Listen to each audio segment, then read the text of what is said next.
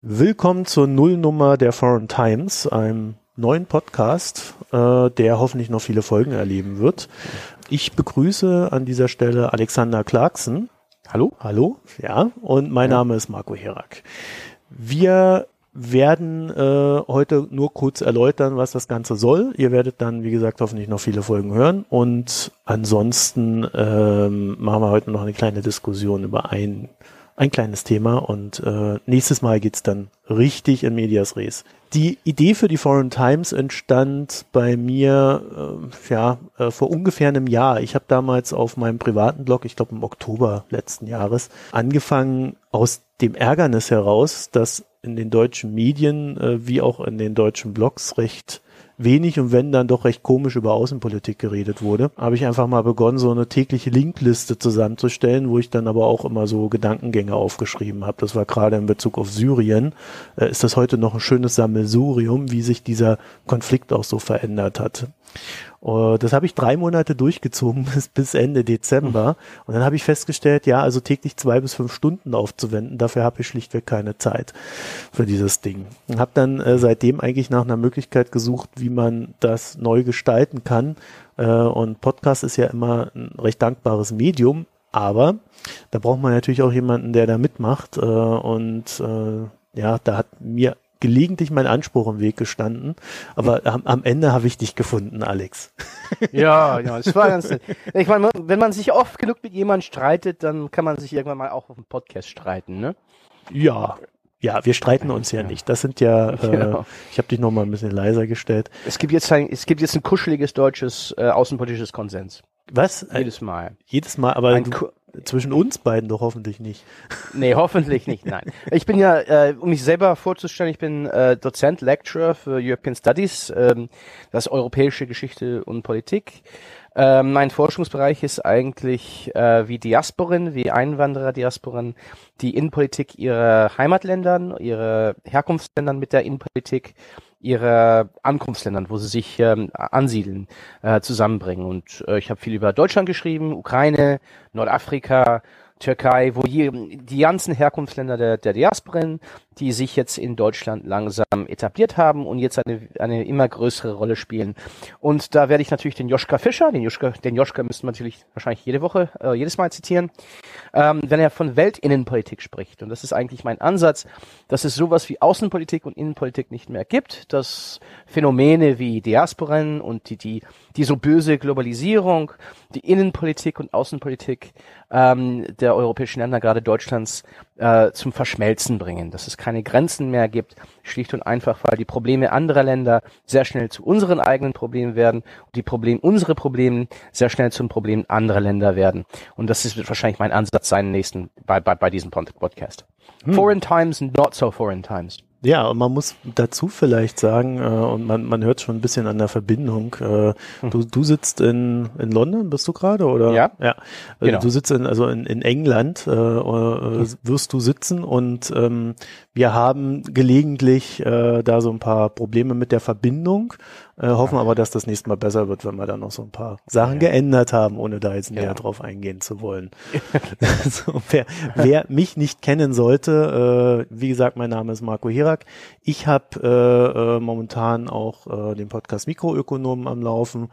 Äh, man könnte mich auch kennen von der FAZ und dem Blog Wostkinder. Ansonsten betreibe ich äh, das Blog denktagebuch.de und äh, ja, beruflich bin ich im Finanzmarkt tätig.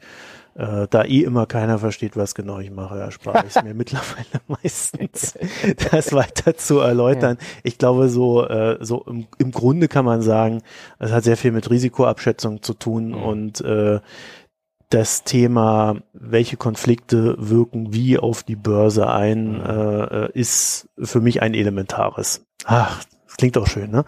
Habe ich mir jetzt mal ja. so, ohne, ohne groß drüber nachzudenken. Mhm. Gut. Äh, okay. Wir beide, wir beide hatten äh, vor, war das gestern?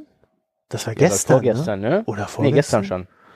Ja, es wird zu viel. Es läuft zu viel. Es, man, man verliert irgendwie die äh, Gefühl für die Zeit. Es, es, es läuft alles zu schnell zurzeit. Ja, es ist auch irgendwie, äh, seit dieser Donald Trump gewonnen hat, äh, in den mhm. USA äh, scheint auch die Welt irgendwie Kopf zu stehen. Ich habe allerdings mhm. nicht das Gefühl, dass sich irgendwie viel getan hätte seitdem, auch wenn mhm. jeder irgendwie meint, er müsse 50.000 Zeichen dazu schreiben, was sich jetzt alles schon geändert hat.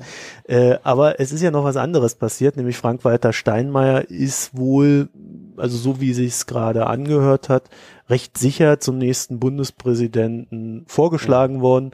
Äh, gewählt werden muss er ja noch, aber das, äh, das ist, scheint mir ja noch eher eine Formalie zu sein aus jetziger Sicht. Und mein Gedankengang dabei war, ja, kommen ja dunkle Zeiten auf Deutschland zu. Nicht etwa, weil ja. Frank, Frank Walter Steinmeier ein, ein böser Mensch ist, nein, äh, das nicht. Aber äh, wenn Sigmar Gabriel ins Außenministerium wechseln sollte oder nach der Bund nächsten Bundestag wechselt, dann mhm. äh, haben wir als Außenminister jemanden, der ähm, eine sehr russlandfreundliche Schiene fährt. Mhm. Und dann haben wir auch einen Bundespräsidenten, der nicht unbedingt mehr den Konflikt mit Russland sucht, sondern äh, äh, eigentlich ständig mit Russland reden will. Naja, da war ich schon skeptisch. Das kann man auch bei unseren äh, Twitter-Streit ähm, nach, nachgucken. Ähm, ich glaube, das wird sich nicht so weit unterscheiden zur, zur jetzigen Situation. Die SPD hat ähm, schon seit Monaten, seit einem Jahr oder so, so, seit anderthalb Jahren sprechen sie dauernd vom Dialog, vom kritischen Dialog mit Russland. Ähm, es werden immer wieder versucht, so pro wirtschaftliche Projekte mit Russland aufzubauen, die, die allesamt gescheitert sind. Ich meine, Nord Stream 2 wird jetzt wahrscheinlich nicht gebaut werden. Und das wir, ich, ich glaube auch im Wahlkampf, die werden versuchen, irgendwie Linkspartei-Anhänger, auch, auch AfD-Wähler an sich zu binden, indem sie eine russlandfreundliche Schiene fahren. Aber die können sich nicht so weit rausragen. Die werden immer von der Linkspartei übertrumpft werden bei diesem Thema, auch von der AfD. Und ich glaube weniger, dass die Wahl von Russland spezifischen Themen dominiert werden wird. Es wird eher von Einwanderung dominiert, von Wirtschaftsfragen, auch von, von regionalen und lokalen Fragen. Ich meine, ist es, ich, ich, ich, diese ganze Trump-Hysterie ist es ja auch natürlich Zeit, sich ein bisschen an der Innenpolitik zu wenden in Deutschland. Mhm. Und ähm, aus diesem Grund, ich, ich, ich, wenn ich Ukrainer wäre, wenn ich in der ukrainischen Regierung wäre, würde ich mir sowieso keine Sorgen machen. Ich meine, wenn man die Worten Turchinovs folgt, und, und Avakov und anderen wichtigen Figuren im Sicherheitsstaat, da deren ganze Schiene ist ähm, Eigenständigkeit. Das heißt, sich selbst bewaffnen, äh, soweit so viel Hilfe, Hilfe wie möglich von Westen nehmen, aber nicht auf Sanktionen vertrauen. Das ist zum Teil auch eine isolationistische Schiene in Teilen der, ähm, des ukrainischen Sicherheitsstaats. Ich würde mich um denen weniger Sorgen machen. Die haben ja natürlich auch jetzt eine größere Armee als die Bundeswehr. Jetzt hast du aber einen Und, ganz schön Bogen geschlagen von. Äh ja, aber ich komme jetzt, ich, ich komme jetzt zurück. Ich würde mich eher für die deutsche Außenpolitik Sorgen machen. Es, es, das heißt, es wird viel gesprochen. Steinmeier wird Bundespräsident, Gabriel wird Außenminister. Ukraine ist ist ist ist am Ende. Das ist das ist das ist Nonsens. Die Ukrainer werden es schon sehr gut werden es schon überleben. Die haben es vieles überlebt. Das ist jetzt natürlich eine andere Frage, ob daraus ein, ein Probleme für die deutsche Außenpolitik kommen, dass, dass Deutschland eine, eine starke Stellung gegenüber Moskau aufstellen kann. Und wie gesagt, da bin ich auch skeptisch. Ich glaube nicht, dass die viel anders machen werden, als sie schon gemacht haben. Man muss immer damit leben, dass die SPD sehr russlandfreundlich sein wird, immer sich sehr vor Konfrontation ziert. Das wird die, die, die, die, die Merkel jetzt schon managen müssen, das wird die Merkel nach der Wahl auch managen müssen. Hm. Nur dass die SPD dann vielleicht in einer stärkeren Position ist. Gerade äh, wenn dann auch noch die AfD und äh, die Linkspartei äh, auch noch Druck in, Richt in diese Richtung machen. Und äh, da, da sehe ich dann, ich meine, man darf ja bei der AfD und der SPD vielleicht nicht vom Verbündeten reden, aber man hat dann mhm. schon einen recht starken Block innerhalb Deutschlands, der äh, in Richtung äh, Aufweichung, Sanktionen gegenüber Russland drängt, ähm, der, also weißt du, was halt zum Beispiel fehlen wird, ist so eine so eine Aktion wie von Gauck, der dann mhm. halt einfach nicht zu Olympischen Spielen hinfährt ja, oder ja. oder solche Sachen. Also äh, der der Duktus äh, aus dem Präsidialamt heraus, der wird sich komplett ändern und mhm. das macht mir schon Sorgen. Äh, auf der anderen Seite haben wir äh, Gabriel jemanden, der auch teilweise absolut unberechenbar ist, was Außenpolitik ja. dann betreffen wird. Also wenn der da seinen Rappel kriegt und dann wieder irgendwas raushaut, völlig unbedacht und nicht abgestimmt mit Merkel, nur um sich da wieder irgendwo zu profilieren, äh, äh, also vielleicht, wir reden ja nicht immer nur über Russland, äh, sondern mhm. da, wenn wir über Russland reden, auch darüber, wie ist das generelle außenpolitische Umfeld äh, ja. gegenüber Russland. Und wenn wir dann mit Trump ja. jemanden haben, der freundlicher wird, äh, dann äh, vielleicht auch äh, bei dir da in England ein, eine mhm. russlandfreundlichere Politik entsteht. Ähm. Ja, aber wie gesagt, ich meine, ich bin sowieso Sanktionenpessimist. Ich bin, ich bin Ukraine-Optimist und Sanktionenpessimist. Ich glaube, die Ukrainer können jetzt ziemlich gut ohne Sanktionen überleben. Mhm. Das ist, weil die Ukrainer sich selber schützen können. Da, da wird viel in Kiew über den Israel-Modell gesprochen, was man eine, einen natürlich auch ein bisschen Sorgen machen sollte. Aber auf der anderen Seite ist es eher eine Frage, kann es eine funktionierende und starke europäische Sicherheitspolitik geben? Und ich glaube langfristig ja. Langfristig ist jetzt vieles in, in wird vieles jetzt auf, aufgebaut, auch innerhalb der der mittleren Regie der, der SPD, die mittleren Funktionäre, die Nils Annens dieser Welt, die durchaus viel realistischer sind als, als diese ältere Generation um, um Gabriel und Steinmeier. Kurzfristig werden Sanktionen überleben weißt du, wenn es vielleicht sechs Monate absolute Ruhe gibt im Donbass, wenn das Schießen aufhört, glaube ich nicht, dass die Sanktionen überleben. wenn, wenn, wenn, wenn die Russen, wenn die Russen sagen, nö, wir machen Ruhe für ein bisschen, ziehen uns ein bisschen zurück, um ein bisschen so auf freundliche Politik zu machen, dann sind die Sanktionen tot. Bin ich selber überzeugt. Das Einzige, was die Sanktionen zurzeit aufrechterhält, ist diese bedrohliche Atmosphäre, die durch die weitere, weitere Kriegshandlungen im Donbass äh, äh, stattfinden. Die Krim-Sanktionen sind eine ganz andere Nummer. Die werden wahrscheinlich langfristig bleiben, wie bei, beim türkischen Zypern, äh, türkisches Zypern. Aber bei Nordzypern. Aber ob, ob die Sanktionen überleben werden, kurzfristig, ich glaube, die Atmosphäre liegt dagegen. Das Positive für mich ist, die Ukraine braucht die nicht mehr. Und vielleicht haben sie damit schon einen Dienst erwiesen, um, diese, um diesen russischen Expansionsdrang ähm, aufzuhalten, weil es natürlich jetzt ein Gegengewicht gibt langsam da in Osteuropa, die, die, die, die faktisch die Europa, Europäer vor sich selber schützt. Und diese, dieser Gegengewicht ist Kiew. Wird natürlich peinlich sein, für die europäische Sicherheitspolitik, aber ich, ich glaube, dass die Sanktionen mittelfristig nicht das sein werden, was wir jetzt sehen, weil die, die, die gesamte geopolitische Atmosphäre sich, die sich dagegen langsam wendet. Ja gut, wenn wir über Russland sprechen, sprechen wir natürlich nicht nur über, über die Ukraine. Äh, die sind ja. ja auch noch in anderen Ländern aktiv, wie zum Beispiel in Syrien, wo, wo wir ja nun äh, gar kein, auch nur ansatzweises Entgegenkommen sehen. Und äh, äh, wenn ich dann schon sehe, wie da so die, die Konflikte äh, gegeneinander auch ausgespielt werden. Also da, ich, da habe ich, ich habe, ich habe eher so den Eindruck, äh, man müsste schon auf mehreren Fronten gegenüber Russland jetzt auch mal die harte Kante zeigen. Ne? Aber äh, sieht ja gerade unter Trump nun überhaupt nicht danach ja. aus. Na, für mich ist die wäre ideal, dass ich glaube, die ist ein, eine, eine Containment-Politik, eine Eindämmungspolitik gegen. Da, da bin ich mit dir einer Meinung. Ich meine, Pessimismus ist nicht das, was ich haben möchte oder was ich ideal fände. Ähm, aber mit diesem mittel, mittelfristiger Pessimismus. Ähm, aber ich, äh, ich, ich glaube auch, dass eine gewisse Eindämmungspolitik gegenüber Russland schon nötig ist. Das Problem mit Syrien ist, man kann auch gegenüber den ursprünglichen Zielen der Rebellen gut gesonnen sein. Aber da gibt es wenig Partner für Europa, um Russland effektiv einzudämmen. Ich meine, es ist problematisch. Wollen wir mit den Türken zusammenarbeiten? Ja, mit unserem ja, NATO-Partner. Das ist eine gute Frage. Ja. Ne?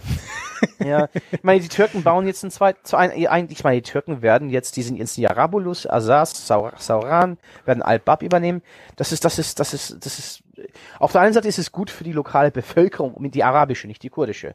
Aber auf der anderen Seite ist das, ist das schon Expansionspolitik, die nicht in europäischen Normen passt und so mhm. eher auch nordzyprische Ausmaße trägt. Können wir mit dir arbeiten? Können wir mit den Saudis arbeiten? Mit den unterschiedlichen Gruppen, die sie da unterstützen?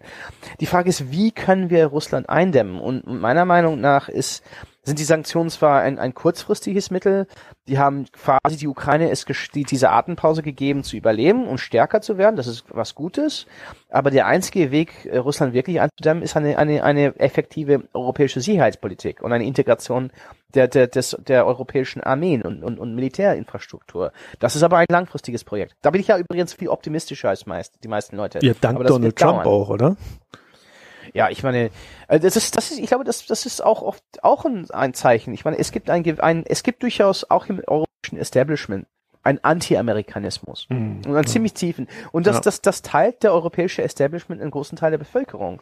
Das ist natürlich problematisch, wenn wir, es, es um Obama geht und mögliche Partner, Partnern. Könnte, wenn man es zynisch sieht, äh, ziemlich positiv jetzt sein. Es könnte ein Weg, Populisten einzudämmen sein. Man könnte sagen, hier gibt, hier gibt es ein, ein, ein Problem in der USA, davor müssen wir uns schützen, die Russen und die Amerikaner.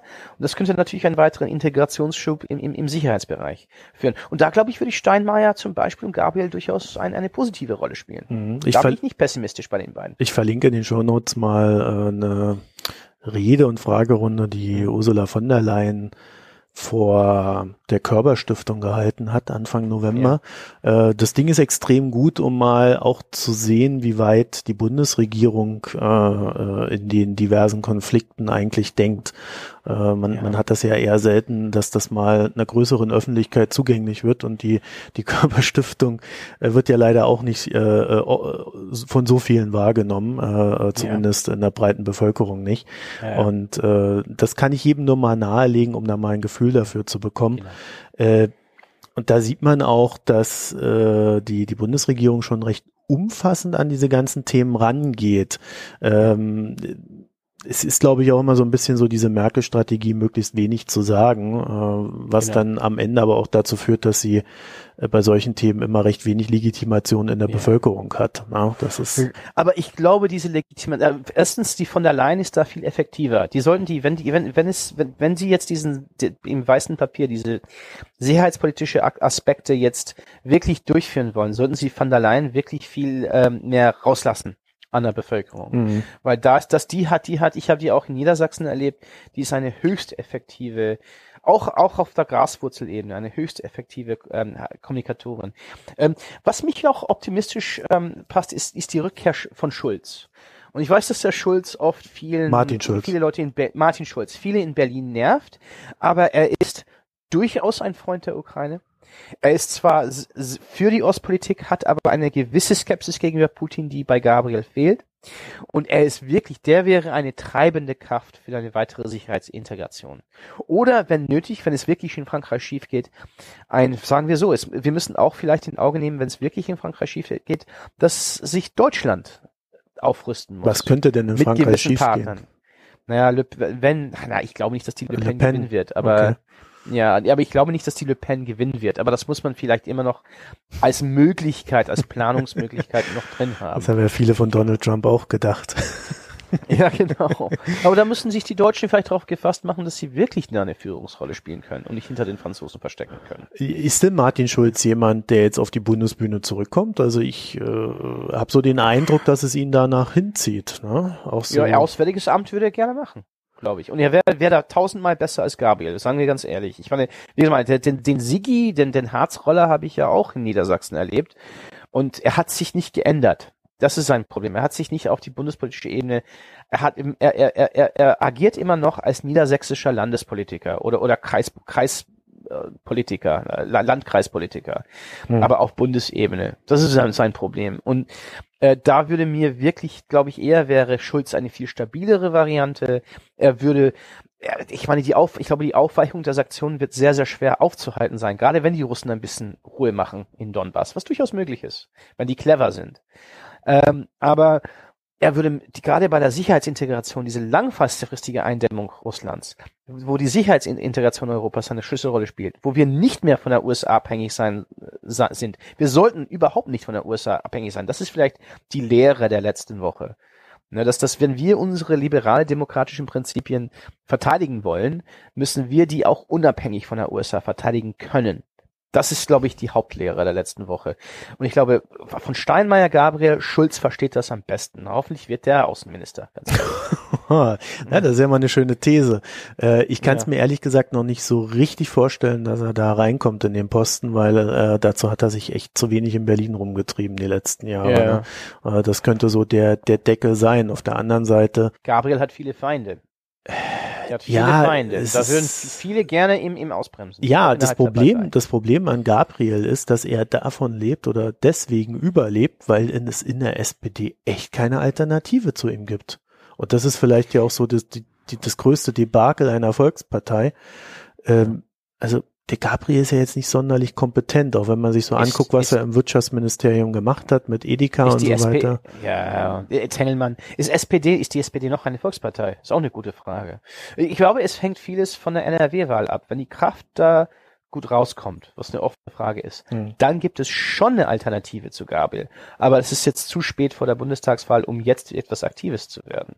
Ne? Und bei der Kraft, für mich ist Hannelore Kraft auch nicht ein Problem, aber die macht mir Sorgen, weil wir haben keine Ahnung, was ihre außenpolitische Stellung ist. Wenn sie da gewinnt, wenn sie durchkommt, ist sie jetzt, ich meine, ist, ist, ist die, wird die wahrscheinlich eine Hausmacht haben. Und es wäre vielleicht auch gut zu wissen, wo sie bei diesen ganzen Fragen steht, ne? Weil die, wenn die nach 2017 eine viel aktivere Rolle, aktivere Rolle auf der Bundes, bundespolitischen Ebene spielt. Da können wir jetzt alle mal drüber nachdenken, weil wir das letzte Mal etwas über Hannelore Kraft gelesen haben. das ist ja. schon lange, ja, die, lange her. Die macht auch, die, obwohl das wahrscheinlich nicht dumm ist. Die ja, die ihre Hausmacht in NRW auf. Genau. Wenn sie die Wahl gewinnt, kann sie plötzlich als Retterin in Berlin auftauchen. Die ist nicht, ich, ich, ich glaube die einfach nicht, wenn sie meint, nein, ich will da in Nordrhein-Westfalen bleiben, bla bla. Ja, die hat schon Aber auch nicht für diese Bundestagswahl. Also das, nee, das will nee, ja keiner. Eigentlich will ja niemand für die SPD antreten gerade. Ja, eh, hoffentlich, hoffentlich tritt der Gabriel an und dann ist, ja. dann, dann können wir uns dann ein bisschen, meine, wenn, sagen wir so, vielleicht wäre ideal, ideal für die deutsche Außenpolitik, wenn mhm. Gabriel als Kanzlerkandidat ähm, antritt, eine richtige Abreibe kriegt in der Wahl und damit vielleicht nicht mehr die Hausmacht hat nach September 2017, das er davor hatte und dann mit die, die Möglichkeit öffnet. Auch, es ist auch diese jüngere Generation, die Menschen unserer Altersklasse in den späten 30er, frühen 40er Jahren, so, so spät 30er, frühe 40er, ähm, auch die Jüngeren, ich meine, da, da, die müssen mal auch mal eine Chance kriegen. Ne? Nicht nur der Heiko Maas. Naja, und gut, jetzt, über den rede ich jetzt nicht mehr. natürlich. Aber das ist, das ist natürlich eine Probleme für deutsche ja. Außenpolitik. Wenn es jetzt die sozialdemokratische Sparte sein wird für die nächsten paar Jahre, da, da, ich meine, da müssen auch die Jüngeren, der gerade der Nils Annen, der, der eigentlich ein richtig ordentlicher Außenpolitiker ist, da müssen die auch eine Chance kriegen, mal, mal wieder äh, sich, sich profilieren zu können auf mhm. Bundesebene und auch auf europäischer Ebene. Ja gut, das ist, das hört man ja auch immer schon seit Jahren, dass die Jungen auch mal was machen dürfen sollen und dann am Ende kommt es ja eh nicht mehr. Äh, ich habe gerade ja. eben auf Twitter gelesen, äh, passt, ist jetzt nicht thematisch ganz nah dran, aber es passt, mhm. passt ganz gut. Äh, in, im übergeordneten Sinne. Merkel wird sich zu gegebener Zeit dazu äußern, ob sie nochmal antritt. Also, oh Mann. Ich meine, das sind jetzt, Sorry. wie lange hat sie jetzt noch Zeit? Zehn oder elf, zehn, elf Monate? zehn, elf Monate. Ja. Der, ich meine, wir wissen doch alle, dass sie antritt. Ja, gerade jetzt. Das Ganze ne? ist schon. Also ja. ich, ich habe, als ich dieses Ding äh, gegenüber Trump gelesen hat, wie sie mhm. ihn ähm, äh, be beglückwünscht hat, äh, da habe ich gedacht, mhm. okay, sie macht's nochmal. Also das war. Ja, absolut. Das ist war für mich eigentlich auch äh, ein Epochenwechsel, dass die Deutschen jetzt nur bedingt es, es gibt keine unbedingte Allianz mit der USA mehr. Äh, gerade für Merkel, ja, absolut, ja, ja. Äh, absolut äh, unerwartet. Sie hat fast 2000, sie hat 2005 fast verloren, weil sie, sie, sie zu eng an den Amerik Amerikanern stand. ja, zu eng an Bush vor allen Dingen. Ne? Genau. Und jetzt steht sie da und sagt, nein, es gibt Bedingungen. Und das ist für mich schon, ich, ich glaube, es gibt schon wir haben schon diese Diskussion mal privat gehabt, dass mhm. ich meine Meinung ist, dass Deutschland jetzt wirklich sich damit abfinden muss, dass es der Großmacht ist. Es ist ja mal, es ist ja auch scheiße, eine Großmacht zu sein. Ne, man, man kann sich nicht hinter anderen verstecken, ja, man kann sich nicht ruhig aus der internationalen Konfliktfragen raushalten. Der ganze Wohlstand aber, und dieser ganze ja, Mist. Genau. Weißt du was? War schön. Es war eine schöne Zeit. Das war unsere Jugend faktisch. Wir könnten, mhm. als wir noch jung waren, konnte sich Deutschland raushalten und, und musste Deutschland nicht bestimmen. Aber Deutschland ist jetzt eine Großmacht und es wird diese Macht ausüben können und womöglich ohne den Schutzmantel der USA. Und ich glaube, es gibt viele Menschen, gerade in einflussreichen Positionen in Berlin, die damit noch nicht klargekommen sind. Komischerweise glaube ich, die Grünen haben das am ehesten erkannt und versuchen damit irgendwie eine linksgrüne Politik in diesem Kontext, eine Strategie, eine geopolitische Strategie aufzubauen, die deren Prinzipien entspricht. Na, die kannst Aber du mir ja demnächst mal erklären. Aber das muss nicht mehr ja. heute sein. Ähm, ja, ja, genau. Ja, ich würde sagen, äh, für die Nullnummer sollte es mal gewesen sein. Ich glaube, wir haben Ja, okay. gerade einen ganz guten, genau. einen ganz guten äh, Ja. Überblick gegeben, wie weitreichend das Ganze wird. Genau. Äh, und wir gucken mal dann noch, wie kleinteilig es auch wieder werden kann. Ähm, Genau. Die die Problemfelder. Wir, wir, wir sind ja äh, äh, hier in Deutschland und von daher werden wir, denke ich, immer wieder so eine Referenz auch auf die deutsche Politik äh, machen Genau. können, müssen, sollen. Und äh, Ja. den den Rest lassen wir sich mal entwickeln und ähm, für die Hörer dann vielleicht noch der Hinweis, also das Ganze soll größer werden, das ist größer angelegt von mir, zumindest von, vom Gedankengang her. Äh, es wird aber auch so sein, dass, wir, dass ich dafür einfach euer Geld brauche und äh, und äh, deswegen, deswegen werden ja dann auch demnächst die, die, die Spendenkonten aufploppen, wie wir es auch bei den Mikroökonomen kennen. Und das Ganze wird noch so eine kleine philosophische Überbau bekommen. Und äh, dann soll das Ganze hier peu à peu wachsen. So. Ja. Und äh, ja, dann Ja, würde ich sagen, dann- belassen wir es für heute dabei und äh, wünsche euch noch einen schönen Tag oder schönen Abend und so weiter. Tschüss. Alright. Tschüss.